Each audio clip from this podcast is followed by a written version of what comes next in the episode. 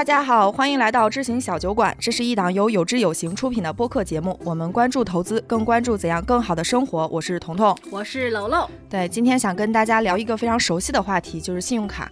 就是我身边的朋友吧，对信用卡其实态度还都挺不一样的。有些人可能是保持着谨慎甚至避而远之的态度，那有些人呢，可能就是会玩得很转，然后去用信用卡换各种权益嘛。那我们今天这期节目呢，就是想聊聊信用卡这个这个话题吧。我想先说一下，就是我对这一个话题真的是期待很久。本来呢，彤彤就是我先说啊，就是邀请了富强，嗯，来一起聊这个话题的时候，我就是我硬要来，因为我真的是有很多想问的问题。我觉得富强可以先介绍一下，就是你自己的一些就是经历。小酒馆的听众们，大家好，我是第二次来到小酒馆的富强。然后上一次来，我是分享了我的上一段工作经历嘛。然后我看柔柔现在已经穿着 lululemon 了，哇，是的，就是被种草很多。是，然后这一次，嗯，主要有一天，彤彤有很多整理衣物的表格嘛。然后我那我们的表 姐，对我们的表姐彤彤，对，然后那天我跟彤彤说，我说彤彤，我的信用卡也有张表格，你要不要过来看一下？他是表哥，对对对，表哥你好。行，然后我的表格里面会记录了我曾经和现在拥有的所有的信用卡的信息嘛，然后整理了一下，大概有七家银行的二十一张信用卡，然后彤彤就震惊了。我也震惊了，他他就说：“为什么你要办那么多信用卡？办那么多信用卡是干什么？信用卡不都是比如说超前消费的陷阱吗？”然后我就想说，就是我其实利用信用卡，其实获得了很多很多的新奇的体验和非常好的经历，所以想着可以分享给大家。是的，请富强过来呢，也是希望他能够给我们提供多一种视角来看待信用卡这个工具。以前呢，我们其实看到过非常多信用卡还不上的故事啊。但这期节目呢，我们也希望能够借助他的一个视角，来看看是怎么合理使用信用卡。那需要提醒大家的是，本期节目绝对不是推荐大家办卡。嗯，投资中我们总说嘛，投资有风险，要懂得保护自己。其实，在消费上也是一样的，信用卡只是一个工具。消费上如果还没有那么成熟，没有那么有自控力的朋友，其实还是应该谨慎一些为好。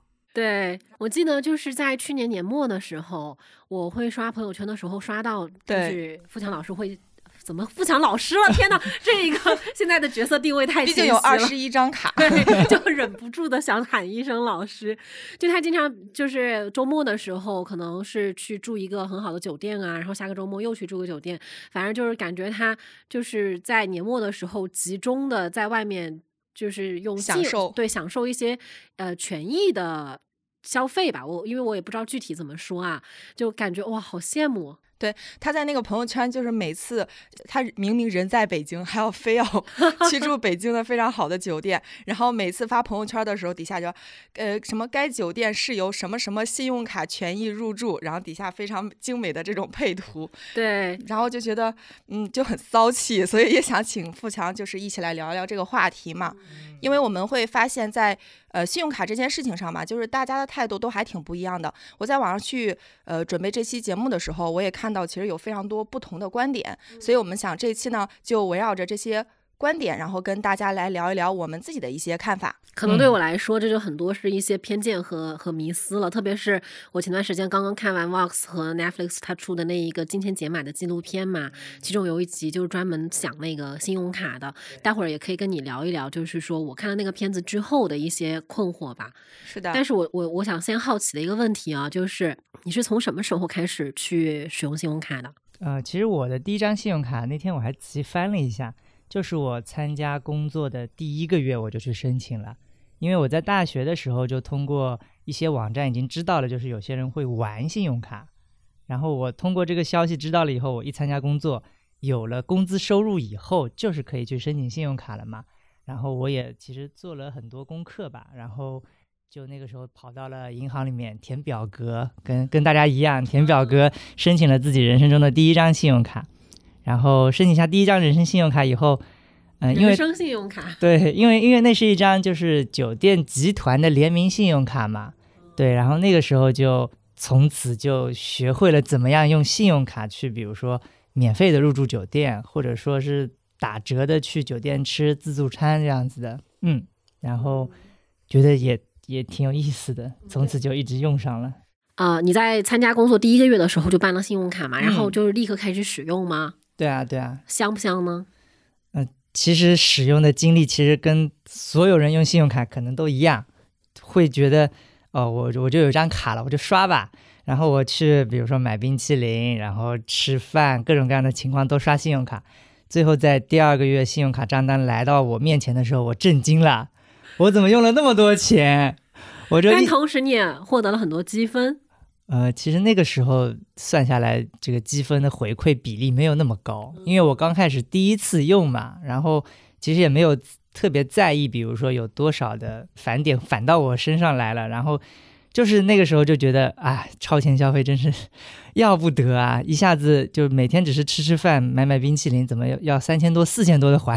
哎，这不就是彤彤之前跟我们说的，就是他说什么合法高利贷那个？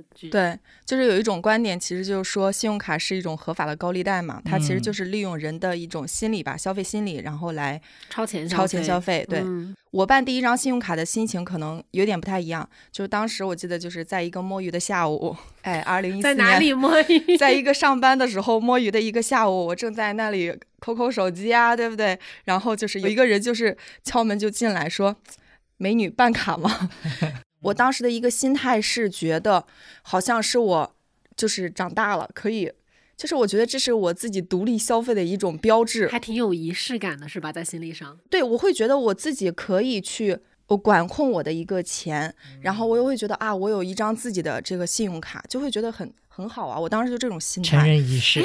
那我们三个经历就特别不一样。我也想说一下我的，我的信用卡办的就是彤彤推荐的啊。你哦你不记得啊？那为什么没给我发权益呢？我得找他。哦，我想起来了，对吧？因为当时是什么？因为当时因为我是资深的，嗯，支付宝的借呗和花呗的用户，就是我从大学的时候就有还蛮就有过一些还蛮高额的这样的借贷嘛。然后到那个我也是来有这有行之后，就是也是从头开始去理清财务上的一些思路，包括去实践操作什么的，就下定决心一定要把花呗给关掉。嗯，因为花呗我是日常会有欠款的，就是我我经常会使用，包括就是这个月消费，下个月再补嘛。我关掉了之后呢，我也不知道我是怎么想的，我就问彤彤，咱可以。再办张信用卡吗？所以，所以他就给我推荐了当时他的那一个客户经理，对吧？嗯，对。就他，他就是我跟他联系了之后，他就是直接带着一些东西来到公司，我们就在那一个就在录音间，哦，就是在这里，对，是在之前那个公司的那个录音间把那个卡办掉的。但其实那个办卡办的那个过程，我体验非常非常不好。我后来也跟彤彤说，但他显然不记得了。对我真不记得。就因为当时办那个卡的时候，开卡是有一些礼品的，嗯，那其实那个就是那个经理他，我我觉得他可能就年龄也很小，估计也是刚刚上手。其实他有点没有太捋清楚，说，哎，你现在来办卡，你的额度，包括你对应的这样的一个积分，你对应对应的礼品，包括每一个优惠的活动，不都是有期限吗？他就把这些东西弄混了，所以他承诺我的实际上是给不到的哦。所以后期我就会觉得有点难受，就是，嗯，就是这个为什么会在这样的一个时候把这些。些关键的信息弄错呢，所以那个时候跟他掰扯着，他就开始用那个提出一个解决方案，就是说用积分来补。然后那一个积分补过来之后，其实对于我来，我当然我不没有想纠结这个事情，但实际上对于我个人来说啊，就那个积分是个啥？就你自己不了解。对呀，就是那个积分大概是有一千还是什么的。就给到我之后，实际上我是觉得，我就我就是拿了个空气，得了个寂寞，嗯，但是就也就把等于是把这个事情给顺顺掉了嘛。所以我对信用卡的那个感受，从这个开始就不是很好。所以我在后期用信用卡的时候，实际上是非常非常谨慎的。就是我觉得你有可能搞不清状况，我就更搞不清楚状况了。我肯定是没有你们能够了解各种就是细节的，所以就总觉得很很危险。对，然后其实我我对信用卡的观点是这样子的，就是它不是一个让我们超前消费的工具，而是说，比如说我已经有五千元存款了，然后我这个月去消费三千块钱，但是我不想直接从我的借记卡，也就是我的现金里面去支出这三千元，那么我就可以利用银行提供给我的信用卡。信用卡的本质是什么？是一个无息贷款的工具。它在呃固定的期限里面是不用付利息的嘛，嗯，所以我在五千里面消费三千元，然后我这五千元其实没有动，一直到了信用卡的还款日，我才把五千的五千元里面的三千元去还还到了，对，但是我就享受了无息的贷款啊，嗯，我其实我 get 不到哎，嗯，就是你明明有五千块钱，你不花那个钱，对，你非要去借钱花，对，借钱花完了之后，再用本来就有的那一波钱给他补回来，就是。不麻烦嘛？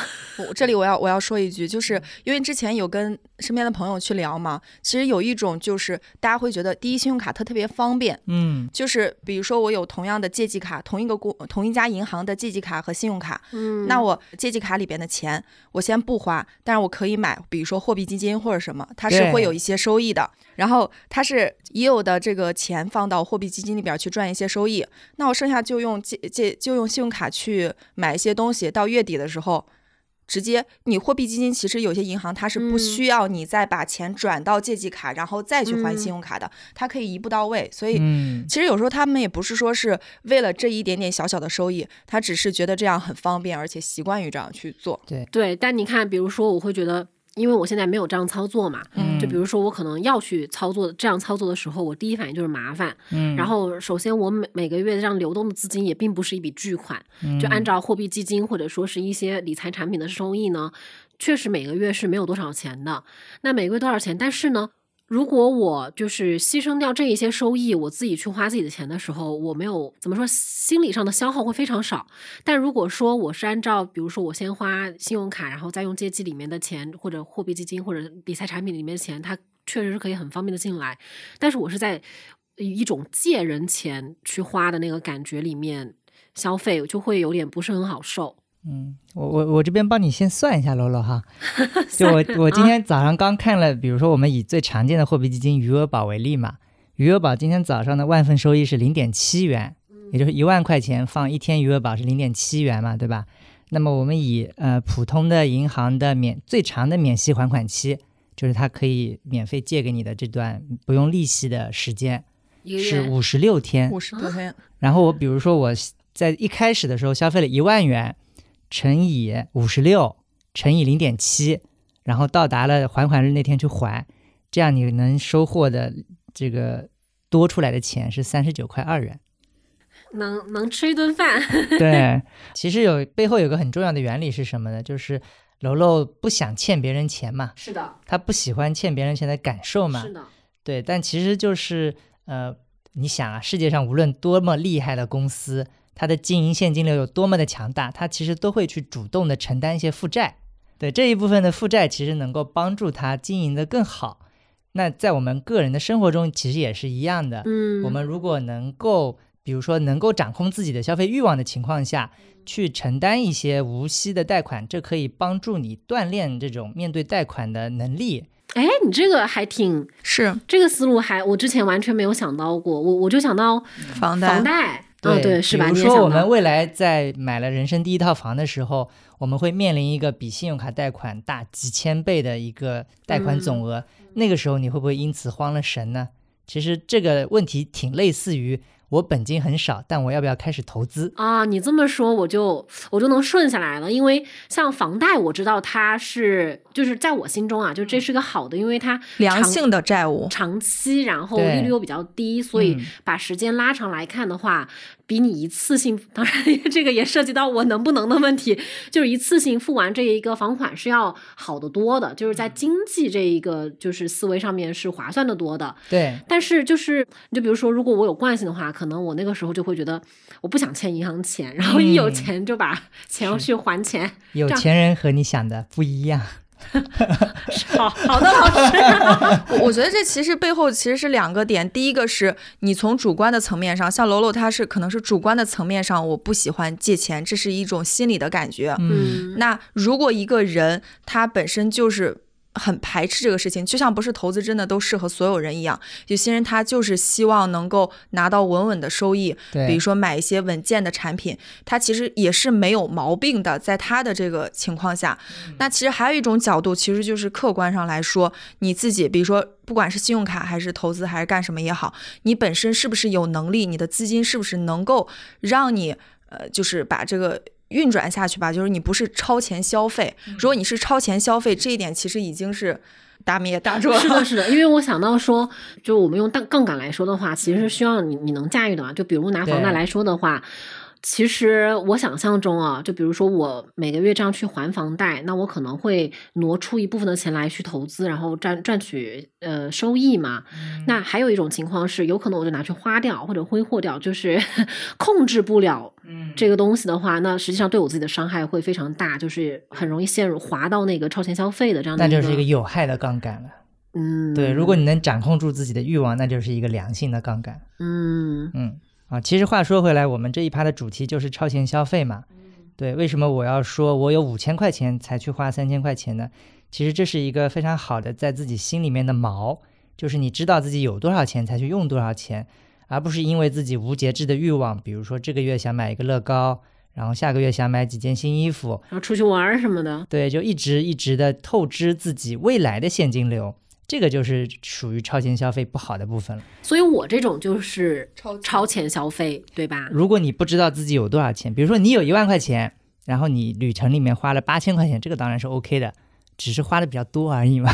但是如果你有一万块钱，但你花了两万块钱去旅游，这个就叫超前消费，超过了自己现有的资源去消费嘛。如果说我这样算是超前消费的话，还有一个什么可以来说明呢？就是嗯，我在还款时候的心情。对。就是没有想到花了那么多钱，哎，对我每次查账单的时候，那个心理阻碍都是非常非常大的。就有一句话是这么说的吗？发了工资以后，先先还信用卡花呗借呗，还完以后一半以上的钱都已经没有了，一半已经算不错的了。对啊，就是每次，而且他那一个就是我要储备一些心理能量才会去看到账单，是因为我在花的时候其实就没有你说的忙。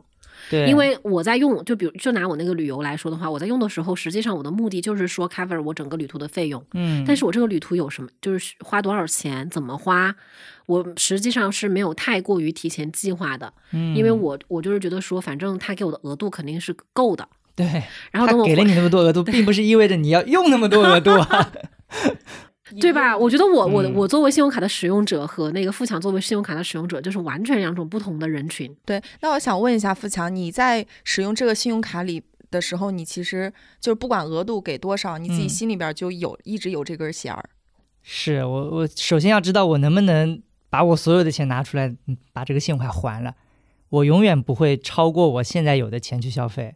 就是你现在可以使用的流动的资金。对，比如说我存了一万块钱，我再怎么消费，我也不会拿着一万块钱去买一个两万块钱的相机啊，因为那个欲望明显就超过了我现在有的资源啊。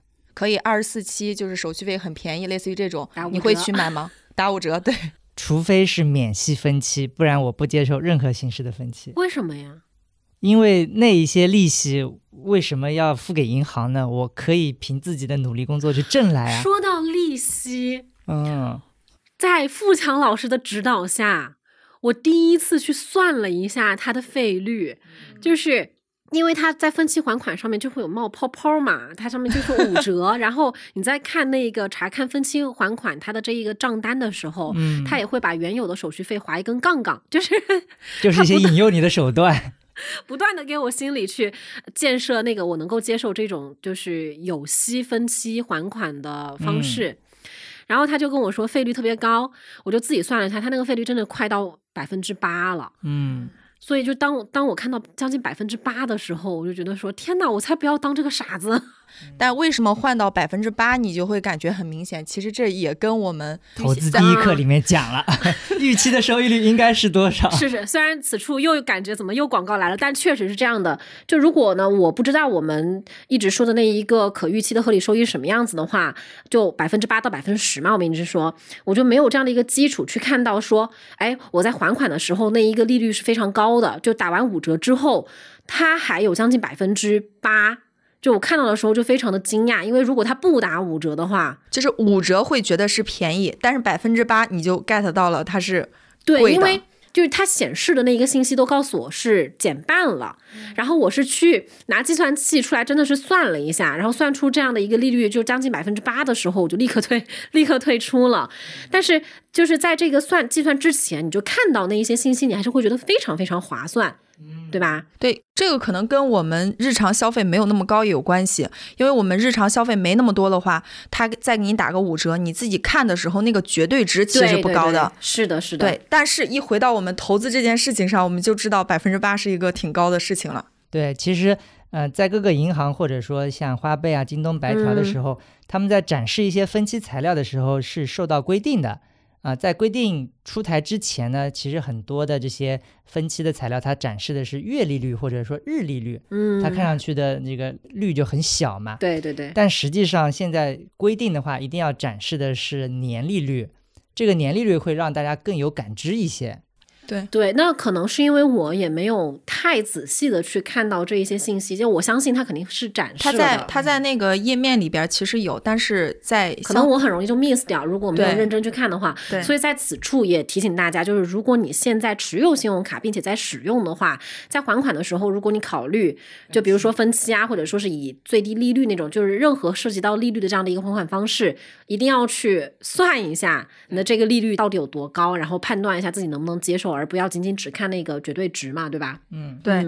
像我自己的话，我对信用卡还是比较谨慎的一种态度。我现在是有两张嘛，然后我自己有几个点，就是第一个是能不分期就不分期，然后第二个就是二十四分期免息的可以考虑，然后第三个的话就是如果有分期的话，就是比如说我有一张卡，其实是紧急情况下我才会去使用。日常的话，其实还是会用自己的正常的这种消费。嗯，富强是日常用信用卡吗？对我所有的消费都是通过信用卡。这里我就要问一下你，你有二十一张信用卡，就是你平时应该是固定只用几张吧？啊，其实也不会，就每张信用卡都有它自己的用处嘛。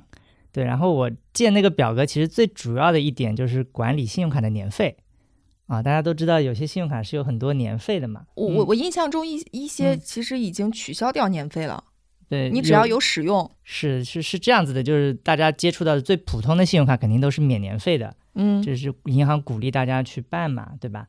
但是有一些，比如说它会有附带一些权益的，它都是有年费的。但是这个年费呢，可以通过比如说一年刷十二笔、二十笔来减免掉这个年费。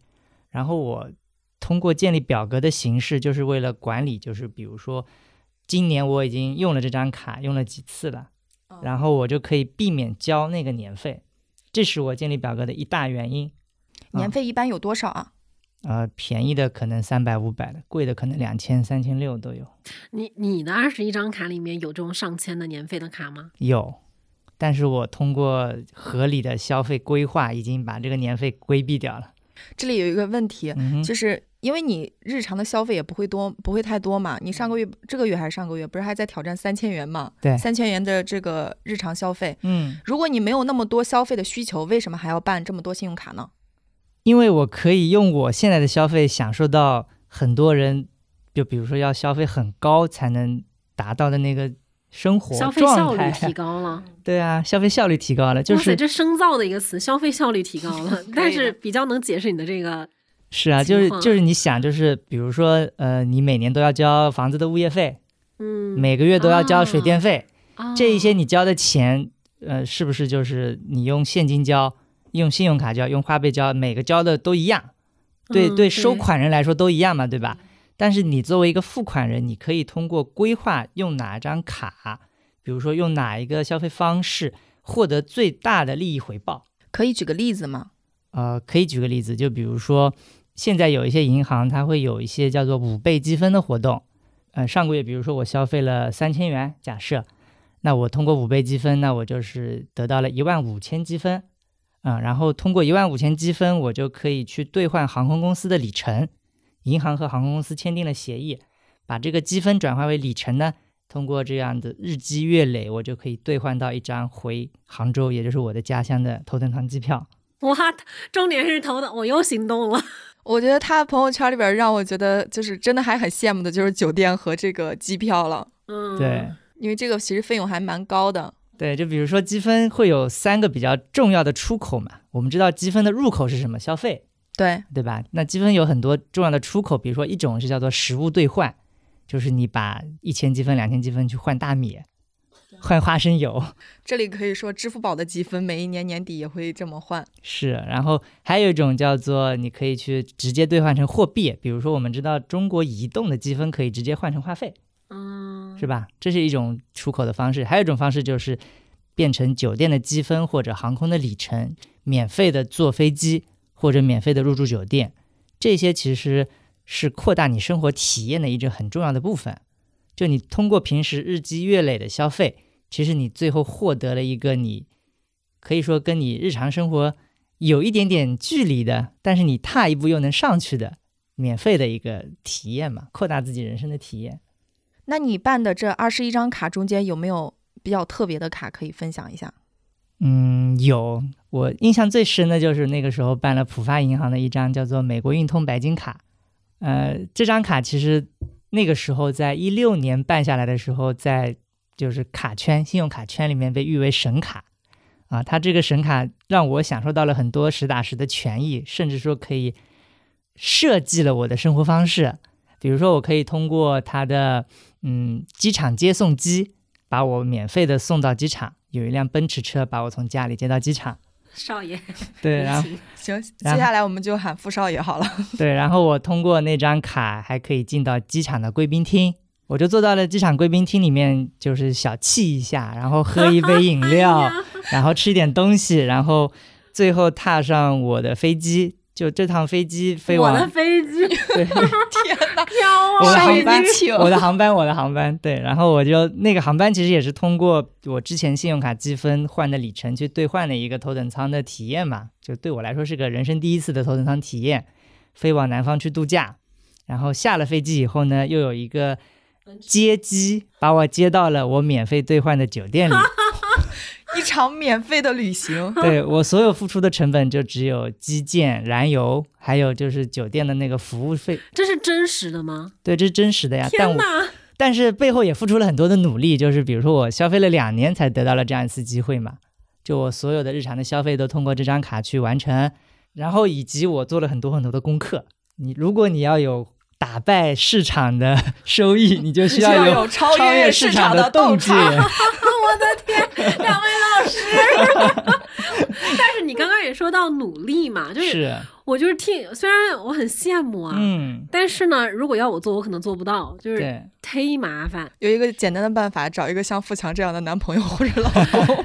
可惜他已经哎，我们在酒像小酒馆里这样说真的好吗？他可惜他已经有女朋友了。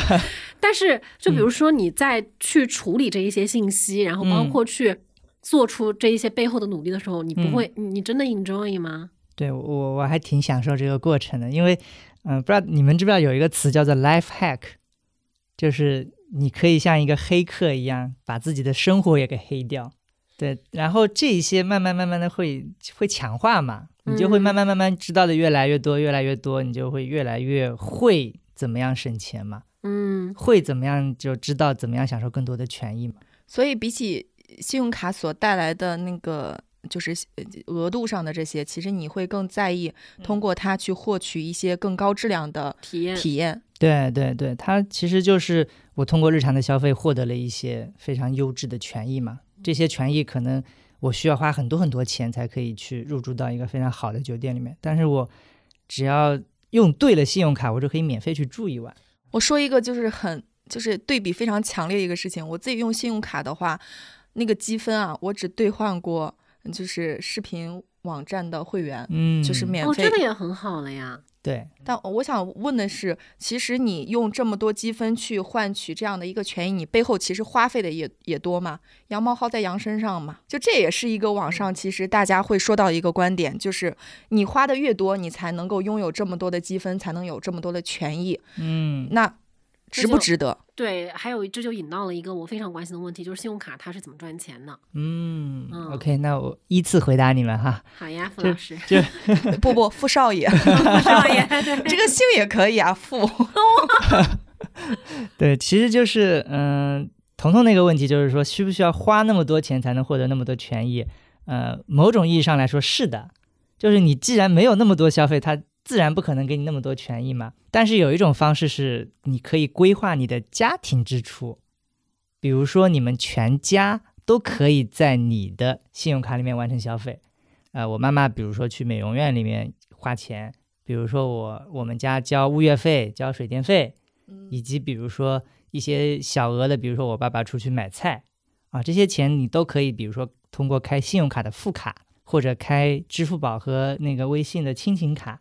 的方式让他们的消费积累到你的信用卡里面来，资源整合。对你把整个家庭的消费都聚拢在了一张信用卡里面，然后这个信用卡自然就会给你很多的权益了，而且这些钱也是本来就要花的钱，我没有为了多要那一份权益去多花很多很多的钱啊，这些钱其实就是楼楼说的嘛，提高了他的消费效率嘛。你有花超过没呀？我刚刚办下来信用卡的时候，肯定是超额消费过，不然也不可能教训那么深刻，现在就知道控制自己了嘛。啊，所以我还啊，所以我的未来也是。这我还有一个问题啊，不知道就是，嗯，合适问不合适问？就是因为我觉得它信用卡积分其实也是分分等级的嘛。嗯。那这个背后是不是也是有一些类似于保险啊，像那种精算师一样的这种？因为其实跟保险有一个很大的不同是什么呢？保险是需要保险公司真金白银的掏出钱的，对吧？对。但其实信用卡积分一开始推出的目的就不是，就是比如说银行要掏出多少钱，而是银行想通过这些活动吸引到多少的用户。嗯，它的目的是获客。对，它的目的既然是获客，那它自然就有动力去把这个积分系统打造的比别的银行好一些，这样子我才可以比别的银行多获得一些客户。啊，那么这些银行形成了一个，举个例子，叫做权益的市场。在这个权益的市场里面，哪个银行能提供的好处最多，那么能吸引到的理性的用户肯定是最多的嘛。它也可能会跟一些品牌有一些合作。对，有合作的话，他会嗯收费吗？呃，那就是比如说，呃，彤彤说到的那个视频网站嘛，嗯，那就是这个视频网站会把自己的会员费打一个包，整体的卖给银行，就卖给你多少份。对，然后银行通过批量采购的方式也降低了这个采购的成本，最后银行再把这个权益作为一个亮点推出来到市场上，吸引到那一些用户来办他的银行卡，嗯，就完成了一个商户到银行到消费者一个闭环了嘛。对他们来说也是一个双赢的一个一个过程。对，视频网站卖出了自己的会员，银行吸引了自己的用户，用户得到了视频网站的会员。是是吧？这就是个闭环嘛。罗罗，你办完信用卡以后积分有用过吗？你收到的时候，其实我在年末的时候，嗯，收到了一条积分短信，我领了四支牙膏。嗯，这这就是实物兑换嘛。对吧？寄回家了，但它是那个，它短信内容是什么呢？就是你有多少积分能够换什么什么产品，有多少数量，就是它非常明确，请登录这个网站，然后去那个进行兑换就好了。但是呢，呃，我并不知道，就是原来这个积分，我听那个傅少爷说了，我才知道。原来积分它是可以有就是各种不同类别的用途，但实际上我没有研究过，所以就是那个时候对方说什么，我就是直接跟着走就好了。对，罗罗，你想一下，就是对方发给你的短信是银行最想让你兑换的商品，对吧？银行的库存积压的最多，然后它可以最快的撇嘴了，它可以最快的消耗掉你的积分，这是他最希望你做的一件事情嘛？所以他通过发送短信的方式触达到了你嘛？这个触达贼有效啊，对吧？所以，嗯，一般那样的短信就是我们叫做营销短信嘛，它是带有目的的去接近你的嘛。像你的积分的话，会在年底统一去使用，还是说日常也会关注啊？呃，日日常都会关注，因为有一些小的权益，对，不一定所有的积分都是像我们刚刚提到的年底过期的。每个酒店集团、每一个航空公司、每一个银行的信用卡积分，其实它都有各自的规则。对这些规则，嗯，需要些许的努力就可以获得很大的效用。达到。哎，但是我我跟投资一样，需要些许的努力。投资也这样，对，爱情也是这 样，爱情也这样。但我还是很困惑啊，就是到现在啊，我理清了一个最大的点，就是，嗯，呃，信用卡它作为一个工具，它其实也是中性的，哎，钱也是这样，爱情啊不是，就是信用卡它是一个工具的，是，实际上你怎么样，就是用这个卡才决定了，就是你在。就是你的这个行为给你带来的收益有多少嘛？就比如说，我就意识到了说，实际上我把它看作了一个借钱的工具，就已经会注定说我在使用它的时候会给我带来不管是心理上的负累啊，或者说是经济上的负担啊，它都是一个大概率会发生的事情。就是比如说，我再去转换一下，就比如说，我现在就是一个去享受这个无息贷款的这样的一个服务，或者说是啊，能够让我的另外一笔钱再去生出更多的钱来。实际上，这就是何乐而不为嘛？对。但是还是有一点没有解开的，在于说，那信用卡它一定是要赚钱的，是，要不然的话，那为什么银行花这么多力气去办信用卡呢？那信用卡是怎么赚钱的？而我又怎么知道我没有在不知不觉中当了一个大冤种？是，对。因为其实有一种观点是说，信用卡赚的就是你分期付款的这个钱，嗯，对吧？他为了让你能够分期付款，他可能会跟我们发短信，会时不时的给你打电话，亲，最近有一个什么什么样的优惠，对吧？你可以熟的，对，因为我收到过特别多，是。就我我那张信用卡收到过特别多这样的电话，真的我每次听到都很都很烦。我说我需要我就我就会告诉你，嗯，但是但是实际上还会一直收到，就会觉得这可能是他他们收入的一个非常重要的一部分吧。那可不可以这样理解哦？就是这个就串联到了我之前看的那个金钱解码那一集。嗯我我要不我先来讲？好，可以。对对对对对，其实大家都提到了嘛，那就是可以给大家简单的讲一下信用卡的生态里面有三个角色嘛。这三个角色都分别付出了什么，获收获了什么嘛，对吧？其实对银行来说，银行通过信用卡获得了很大的一笔收入。对对，这个收入的来源其实有好几个部分。第一个部分呢，就是我们刚刚听彤彤和楼楼都讲到的两个，一个部分叫做利息收入。也就是说，我通过呃，不论是分期，还是有人没有按时还款，还是比如说信用卡的取现。这一些钱，银行都是需要收相应的手续费的。这一部分手续费构成了银行信用卡收入里收入里面的很大的一个部分。对，除了这个部分呢，还有一部分就是银行会向通过信用卡收款的商户收钱。嗯，对，比如说，嗯，我是一个饭店，我需要收收这个食客给我的钱嘛，对吧？那我就需要找银行办一个 POS 机，或者现在我们更常见的是一个收款的二维码。对，通过收这样的，呃，商户的钱，银行也完成了自己收入的很大的一个部分。当然，这个地方这个商户也不傻嘛，对吧？对，商户通过给银行办理 POS 机的这个方式，完成了自己的收款和资金归集的功能。也就是说，我通过一个码就可以收，比如说微信、支付宝、银行卡、信用卡，所有的钱都可以通过这一个方式收到我自己一个账户一个账户里面，对吧？然后。对银行来说，嗯，去营销一个 POS 机也是一个非常好的开端，因为当一个商户拥有了一个 POS 机，它就意味着有了一个银行的账户，有了银行的账户就意味着他的餐饮的所有的收入都会到这个账户里面嘛，那么银行就会针对着这个商户再去做更多的营销，啊，就比如说啊，你需不需要再开一个 POS 机？啊，嗯，你万一再开一家店，对，老板你有这么多钱，你个人的存款是不是可以放到我这个银行里来？啊，对吧？它就完成了一系列的闭环嘛。然后对于我们消费者来说呢，其实这里有两种消费者，一种就是呃每个月都按时还款的，把信用卡当做一个无息贷款的工具，嗯，他就把它作为一种消费的工具的。还有一种人呢，就是把信用卡当做借钱的工具的，啊，他会认为从信用卡里面借钱，我就会对分期付款心动。对他就会认为信用卡是完成我借钱的一个目的的，我也就该付出一些成本。对这一部分的这一部分就构成了银行的利息收入。嗯，对，比如说我我有以下四种行为我是不会在信用卡上用的。第一个叫做逾期还款，啊，永远在还款日之前还款。啊，就是提前还，也不是提前还，就在还款日当天还是最划算。这是这也是我我就是能还我就立刻还，我不会拖。但我会。但我会在还款日的当天才还，这样我享受了最长时间的免息期嘛。第二是不要用信用卡取现，比如说我们拿着信用卡插到 ATM 机里面去取，取了一万块钱，当天就要收你五块钱的手续费，第二天还是五块钱，第三天还是五块钱，很高。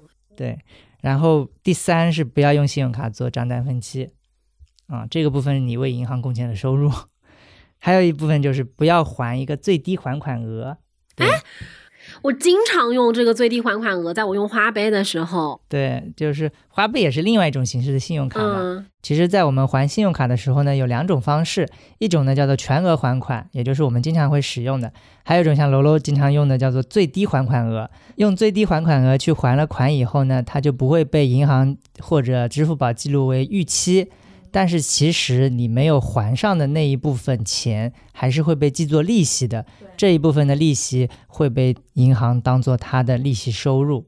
哎，这部分的利息会很高吗？这部分的利息基本上差不多等同于分期还款啊的钱。对，因为之前在用那个花呗的时候，就老是还不上钱嘛，对，就用就是会用最低，因为我大概理解的就是，如果我先把最低的还了之后，我以前都在干嘛？就是我我我把最低还了的话，我起码在信用上面是不会受损的，对。但是其实也并没有去考虑过说，那我在后面给他付的这一个就是手续费啊，包括利息啊有多少？嗯嗯，哎，就是花呗和信用卡有什么区别？我是我是想问一下这个，就比如说花呗的这一套那个机制是不是和信用卡你刚刚说的这一些是一样的？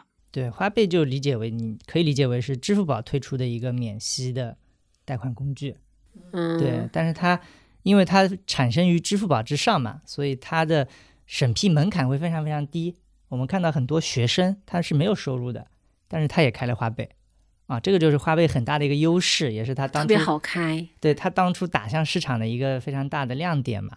就是以前像没有收入的无就无业的，或者是像学生这样子，在银行里面他是批不下来信用卡的。嗯，但是花呗通过放低审审批门槛，它这个审批门槛背后是一些金融数据在支付宝里面的聚合嘛，通过分析这个数据。达到了，就是每个人都可以开一个花呗。但是现在我发现一个情况是，嗯，其实大家用花呗、借呗，呃，或者京东白条吧，这些可能会比信用卡更普遍一些。就我身边的朋友啊，我会觉得大家好像习惯就是用支付宝这些一次性解决所有的问题。嗯借呗我因为借呗也可以借嘛，而且它的其实小额的那个额度还可以了。嗯，他们之间的这个手续费会差距很大吗？嗯，如果只以那个花呗举例啊，就是花呗的话，它是也是跟信用卡是同个性质的嘛。就如果你还不上 还不上最优还款额了，然后想要分期了，其实手续费跟信用卡是差不多的。当然，就是彤彤刚才提到的，就是现在很流行，其实最大的原因就是因为它操作门槛低嘛，对，也很方便嘛，是吧？但是其实其实花呗像它操作特别方便嘛，但其实嗯，如果从我个人角度出发的话。我也会办几张信用卡，对，其实除了花呗以外，信用卡它无论是比如说刷卡的回馈，嗯，还是比如说额度啊，还有一些这个征信方面都会有一些些好处啊，比起花呗来说，嗯，征信是什么意思？就是你刚刚说征信上的好处，它还能给你信用加权什么呢？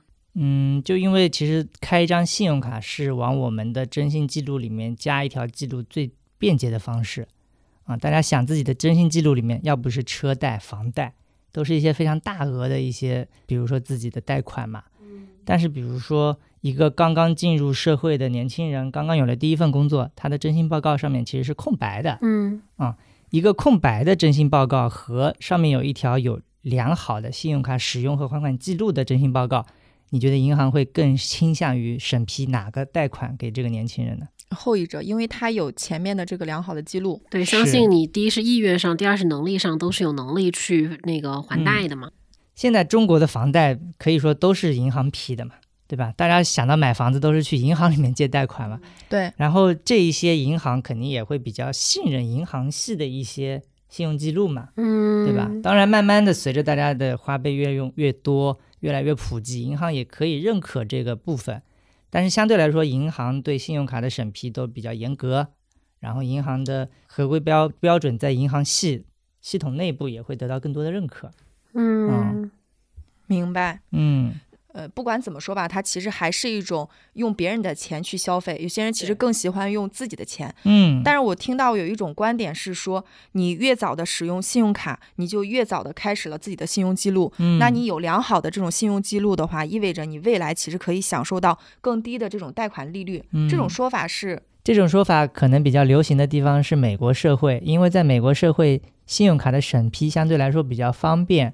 当美国的信用卡申请人提交申请报告以后，他会拿到的一个叫做 FICO Credit Score 的分数，这一部分的分数可以帮助他完成信用卡的审批。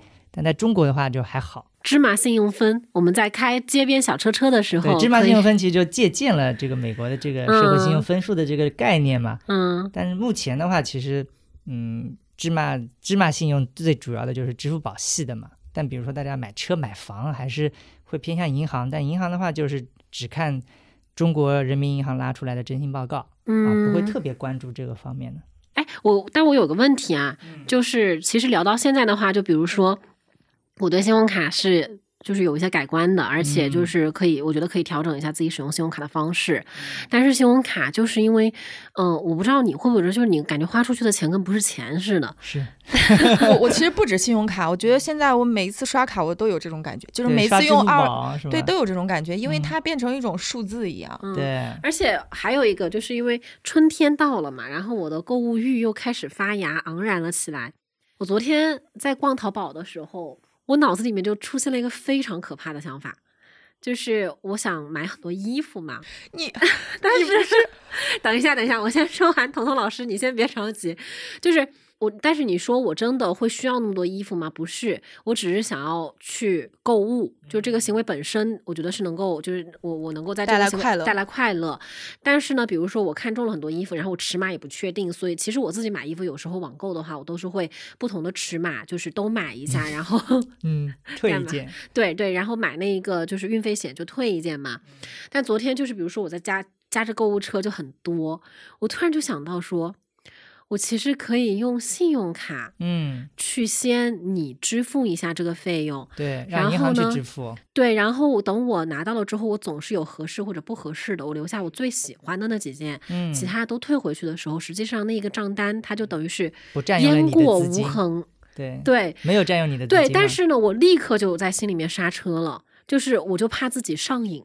这是一个非常就是非常重要的点，就对于我来说，当消费变得轻易的时候，或者说我能够开始去享受到这些的时候，我不我会不会因为越来越依赖于这一些东西而就是怎么说呢？而越来越难以自控？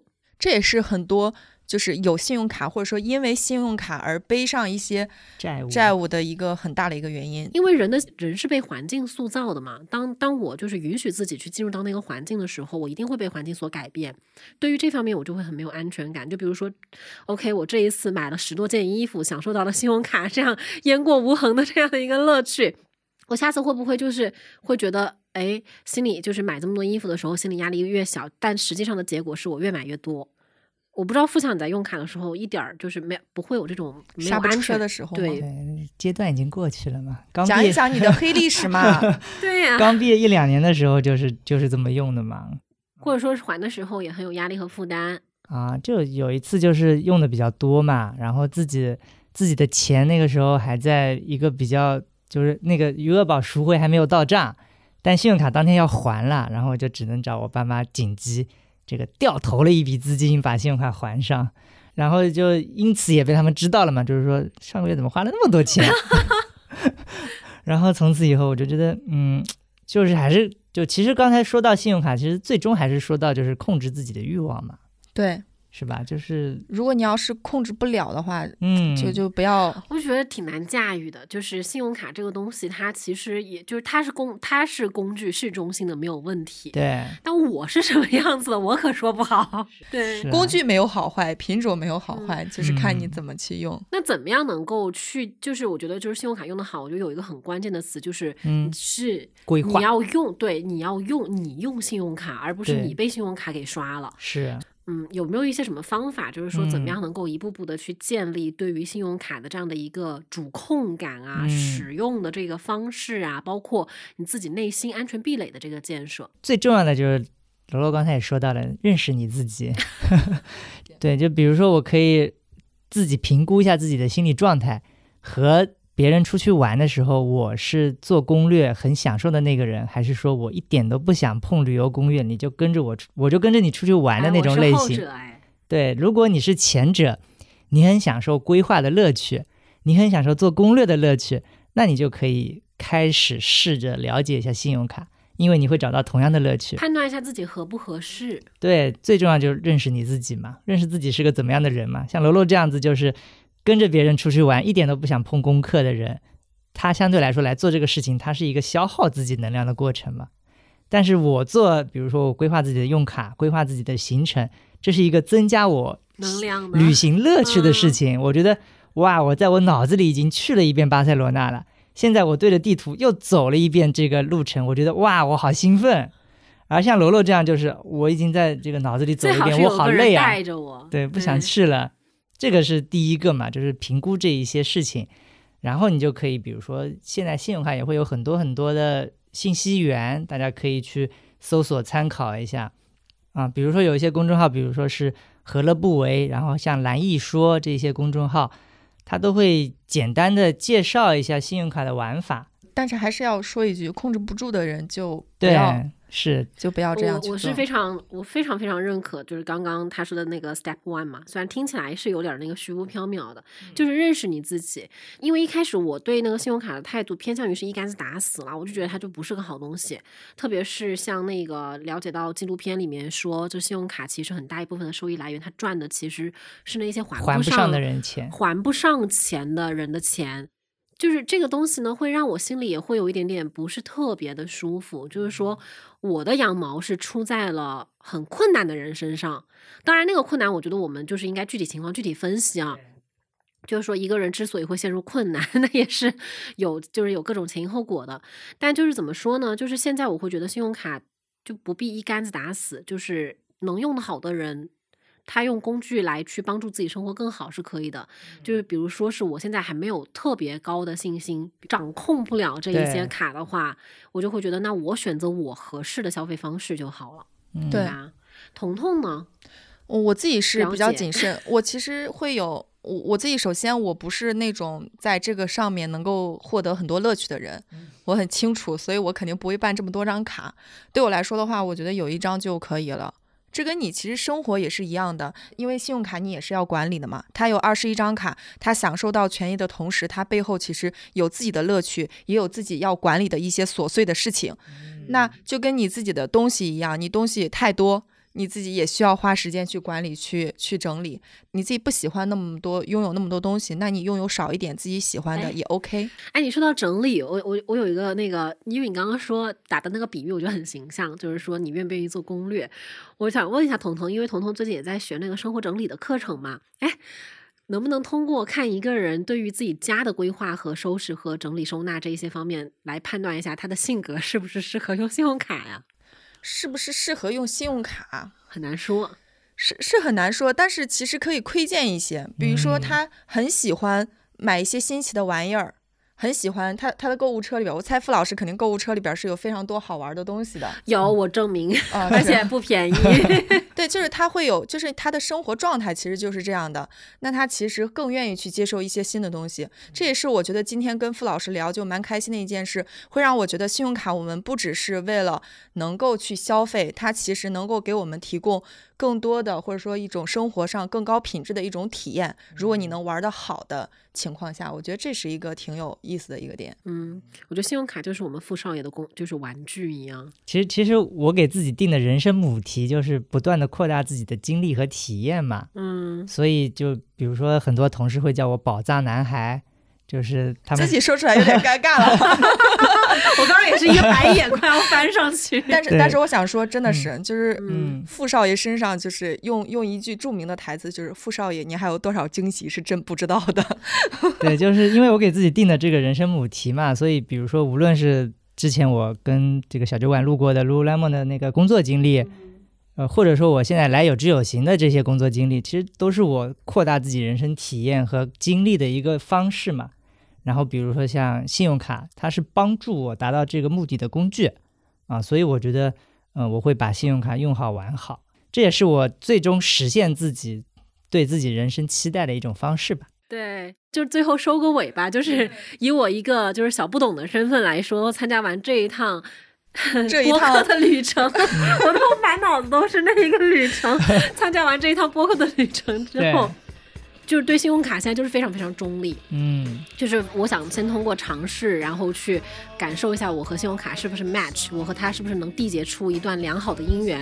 但是呢，其实对于其实对于听众朋友们来说，就是这一期播客也确实不是说推荐大家一定要去使用信用卡，而是说带着这种，比如说对于我来说可能是很多偏见或者很多迷思，去呃打开了解一下信用卡到底是个什么样子的东西吧。就比如说是。呃，像身边就会有傅老师这样就能把信用卡玩得很好，然后也提升消费效率的人。就如果你是一个很适合的人，或许就是它是一个你的就是全新的，就也会是一个你的全新的体验吧。嗯，对的。最后还是想跟大家强调一下，就是信用卡是帮助我们过好自己生活的一种工具嘛。我们面对自己的消费欲望的时候，还是量入为出，合理消费。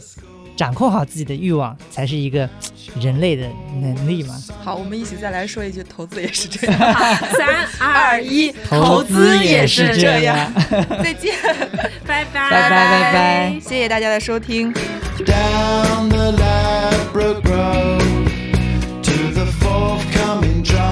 A studio and a